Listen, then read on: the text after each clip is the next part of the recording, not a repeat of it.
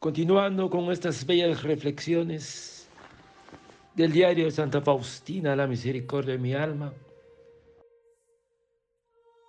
ella nos cuenta, veo cierto sacerdote que Dios ama mucho, pero Satanás lo odia terriblemente porque lleva muchas almas a una santidad elevada y tiene en cuenta únicamente la gloria de Dios. Pero pido a Dios que no le falte paciencia con quienes le llevan continuamente la contraria. Satanás ahí donde no puede hacer daño, él mismo se sirve de los hombres.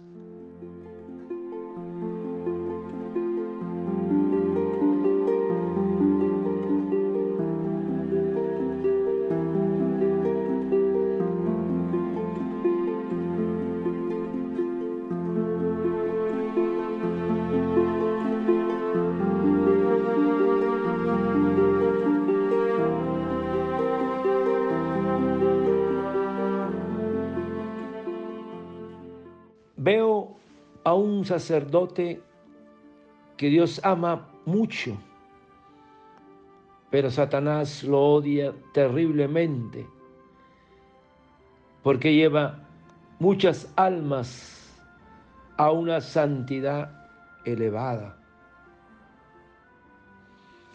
Hermanos, vamos a aclarar un poco entre lo que es don y es fruto. No hay que confundir el don con el fruto del Espíritu.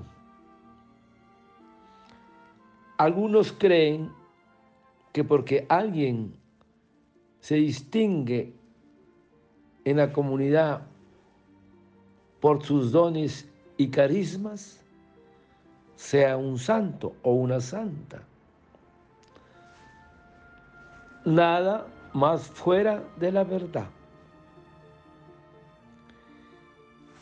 El don es un regalo,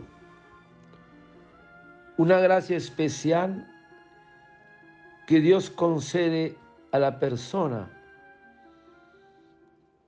para que pueda cumplir una función en el cuerpo de Cristo, en la iglesia. Ahora, hermanos, la santidad de una persona no se aprecia por sus dones, sino por la vida de Jesús que se refleja en esa persona. Es lo que en la carta a los Gálatas San Pablo llama el fruto del Espíritu, que son amor, gozo, paz, paciencia, bondad, benignidad, fe, mansedumbre y templanza. Estos son los frutos que nos hacen santos el fruto del Espíritu en una persona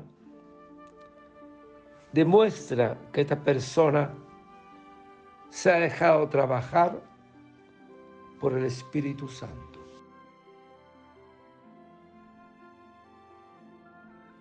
Entonces, hermanos, la benignidad es un fruto del Espíritu.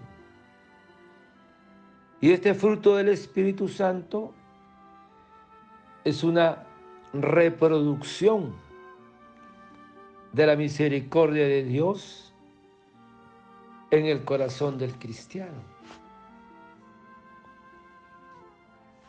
como resultado del encuentro con Cristo, brota en el corazón una profunda misericordia hacia las personas y seres de este mundo. Esa es la benignidad. Entonces la benignidad, este fruto quita de nosotros la aspereza, la crueldad y la venganza con los demás. Y más bien nos llena de dulzura y delicadeza en el trato con los demás. Acuérdense de Pedro, después de negar a Jesús tres veces, el maestro ante el gentío lo busca y le da una mirada de benignidad. Y le bastó a Pedro para comprender que Jesús lo había perdonado. Nada más se asemeja tanto a Dios como estar siempre dispuestos al perdón. En la benignidad, si alguna vez llega las difamaciones, las calumnias, ni siquiera llegamos a tener que perdonar, porque imitando a los santos, no nos sentimos ofendidos. Qué interesante es este fruto del Espíritu Santo, la benignidad.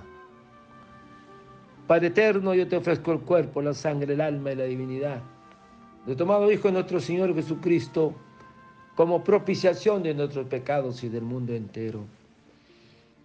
Y por su dolorosa pasión, ten misericordia de nosotros y del mundo entero.